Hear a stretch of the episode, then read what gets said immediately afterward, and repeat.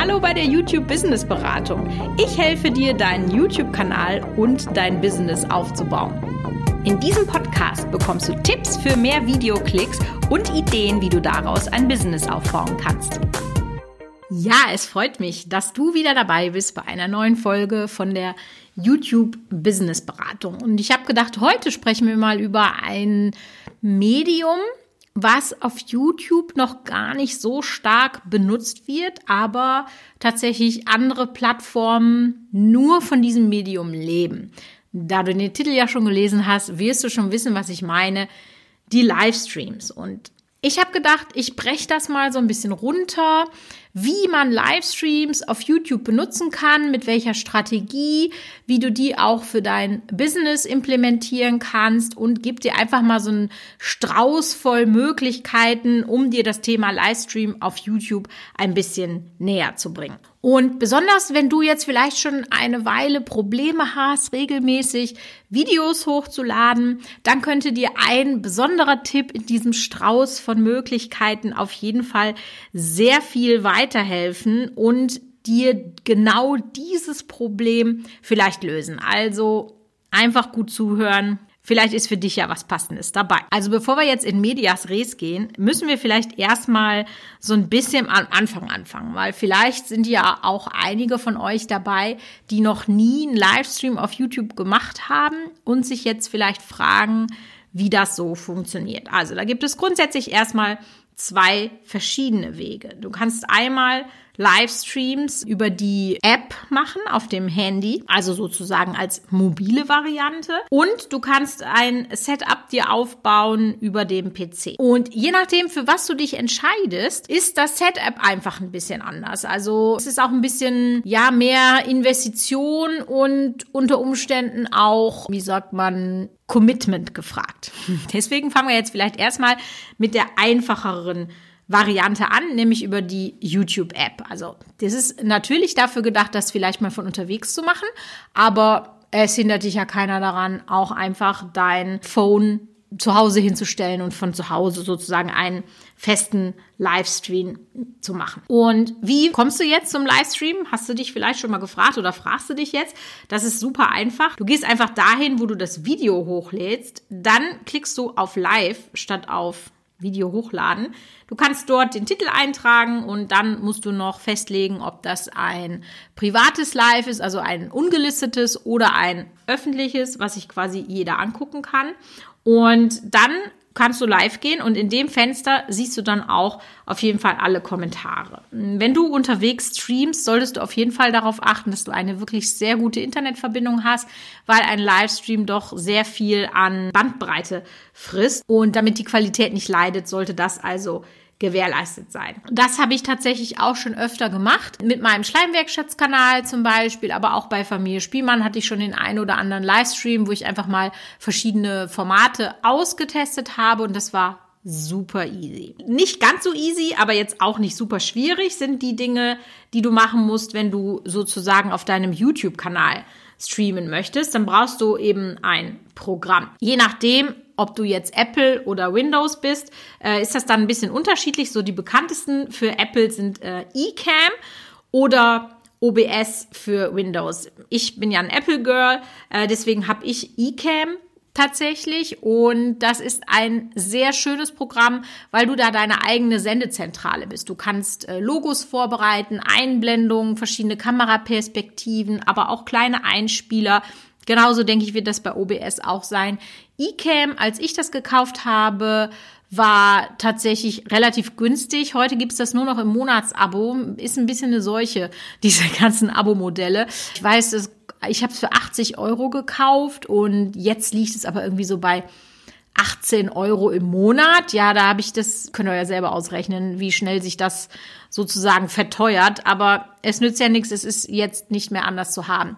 eCam könnt ihr auch wunderbar für Facebook Livestreams und so weiter benutzen. Also ist auf jeden Fall eine Investition, gerade wenn ihr überlegt, ein Business aufzubauen, weil da komme ich dann jetzt auch gleich nochmal zu, weil dann ja Lives und Webinare ein großer Teil deines Businesses sind. Also die Investition solltest du auf jeden Fall machen. Und mit diesem Programm kannst du dann auch zum Beispiel verschiedene Kameraperspektiven einspielen, sodass der Livestream natürlich immer hochwertiger und für den Zuschauer auch deutlich interessanter wird, aber natürlich für dich auch aufwendiger, weil du nicht nur daran denken musst, äh, die Leute zu bespaßen, zu entertainen oder deinen Mehrwert rüberzubringen, sondern wenn du alles alleine machst, bist du halt auch gleichzeitig noch die Sendezentrale, die Regie und muss dann da zwischendurch hin und her schalten. Da kommt man aber auch rein. Wie gesagt, ich habe das Ganze für Facebook Live schon mal gemacht und dann verschiedene Sachen auch eingeblendet oder verschiedene Screens geteilt. Also das ist jetzt kein Hexenwerk, aber du musst dich dann bisschen mit beschäftigen. So, jetzt haben wir ja über das technische Setup gesprochen und jetzt wollen wir mal über das inhaltliche Setup sprechen. Denn wie kannst du denn jetzt Livestreams für dich sozusagen nutzen? Also es gibt ja auch schon einige Kanäle, die auf YouTube regelmäßig streamen. Das, der bekannteste ist sicherlich Unge. Äh, sonst machen es die Leute ja bisher immer so, dass sie zum Beispiel auf Twitch streamen und die Highlights dann auf dem YouTube-Kanal, der dafür vorgesehen ist, hochladen. Und eine Idee, die ich dir jetzt sozusagen da mal mitgeben möchte, ist, dass du den Livestream als eine Art vollen Content-Slot verstehen kannst. Also, was meine ich denn damit? Also, nehmen wir einmal an, du möchtest zweimal die Woche senden und dann schaffst du es, ein Video zu produzieren. Das ist auch richtig super tolles Video. Und dann fehlt dir aber so ein bisschen die Zeit, um vielleicht noch ein zweites zu machen. Und da bietet sich halt der Livestream sehr gut an. Also sagen wir als Beispiel, Dienstags ist dein Upload-Tag für dein produziertes Video. Und dann sagst du, hey, lass uns doch sonntags nachmittags einen Live-Kaffeeklatsch machen whatever. Hängt natürlich auch immer ein bisschen von deinem Thema ab. Und wenn du das nämlich bei deinen Zuschauern etablierst, dass die eben genau wissen, dass du zu der und der Uhrzeit jeden Sonntag live streamst, dann kannst du dir da auf jeden Fall eine treue Live-Community aufbauen, was für einen Kanal immer gut ist, einfach so als Community-Bindung so ein Programm zu machen, denn die Leute können sich direkt mit dir auseinandersetzen und dir Fragen stellen. Also das ist auf jeden Fall sehr, sehr gut. Absolute oberste Grundregel ist da natürlich, wenn du sowas einführst, dann musst du das durchziehen. Und das ist auch egal, ob du dann mal keinen Bock hast oder die Sonne scheint oder weiß ich ich nicht, alle deine Freunde jetzt irgendwo anders hin zum Kaffee trinken gehen. Ja, wenn du dich dafür entscheidest, das zu machen, hat das nur Erfolg, indem du das wirklich komplett durchziehst. Also, wenn du das nicht gewährleisten kannst, dann lass es lieber sein, tatsächlich. Und wenn man jetzt dann eben sagt, du hast sonntags diesen Kaffeekranz oder Kaffeeklatsch,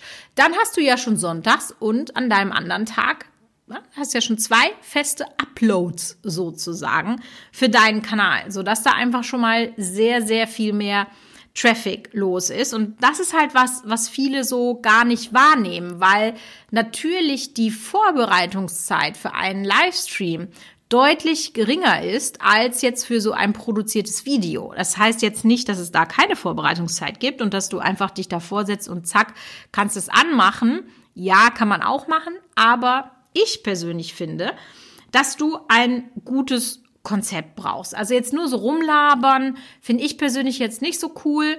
Die Community sollte schon irgendeine Art von Mehrwert haben. Das hängt natürlich jetzt auch ein bisschen mit deinem Thema zusammen. Also wenn du zum Beispiel Bullet Journaling machst, dann könntest du in einem Livestream deine Monatsansicht, äh, wie sagt man, malen. In deinem Thema nicht drin. Yvette, das wirst du besser wissen als ich. Aber ihr könnt das ja immer zu eurem Thema sozusagen anpassen. Es gibt ja gute Beispiele davon. Nehmen wir jetzt einfach mal den größten Streamer der, in Deutschland. Der ist zwar jetzt nicht auf YouTube unterwegs, aber das ist ja auch egal, weil Livestream ist Livestream egal, wo du ihn dann abhältst. Und Monte hat ja zum Beispiel auch die verschiedensten Formate. Also er hat immer mal den Real Talk, da erzählt er Geschichten von sich und früher.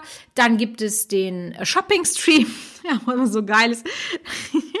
er geht immer nur auf eine Seite und dann kauft er fast immer nur Unterhosen. Ich frage mich manchmal, Monte, wie viele Unterhosen hast du eigentlich? Also besteht die Hälfte deines Kleiderschranks aus Unterhosen? Ah, was man über manche Leute weiß, denen man im Internet immer mal über den Weg läuft.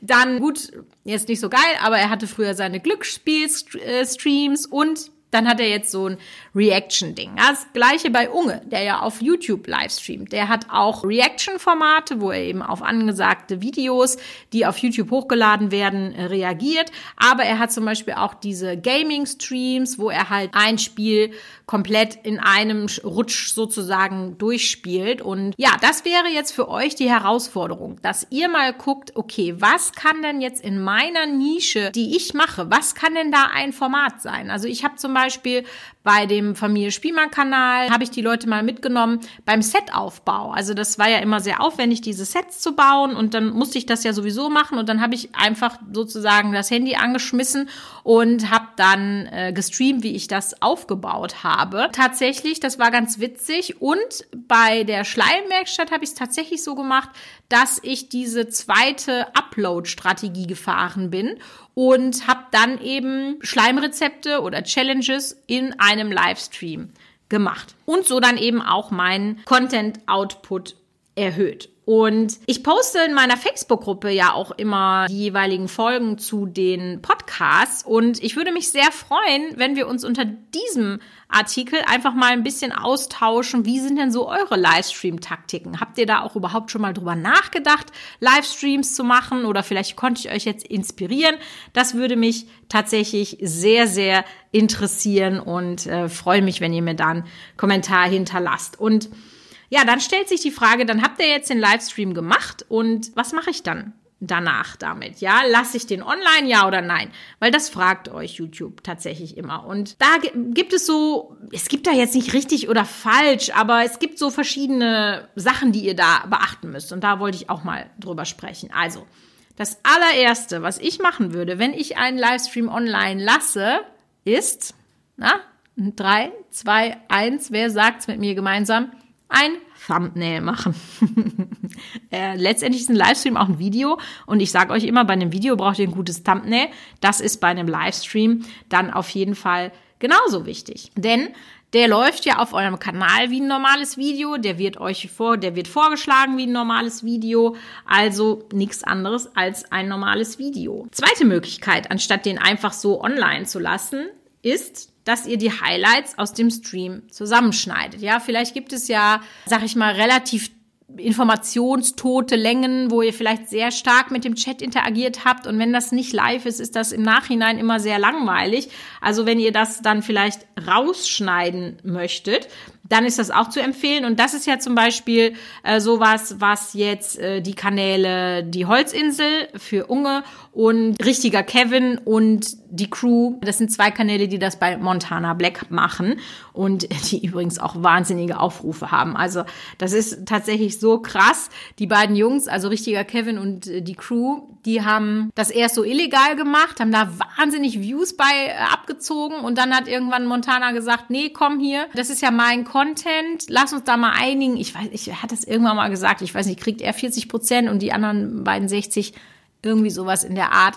Und diese beiden Kanäle haben jetzt auch jeweils über eine Million Abonnenten schon und letztendlich hat er da zwei Selbstständigkeiten äh, mitgeschaffen, ja. Also schon krass, was da so an Traffic möglich ist, ja. Und dass ihr natürlich, wenn ihr die Sachen jetzt schneidet, um einfach auch eine bessere View Duration zu bekommen, das ist natürlich dann auch klar, dass ihr dafür auch ein Thumbnail braucht. Also für welche Variante ihr euch auch entscheidet, ein Thumbnail braucht ihr tatsächlich immer. So, wenn wir jetzt nochmal die Business-Seite von Livestream sozusagen beachten, dann gibt es da natürlich auch verschiedenste Möglichkeiten.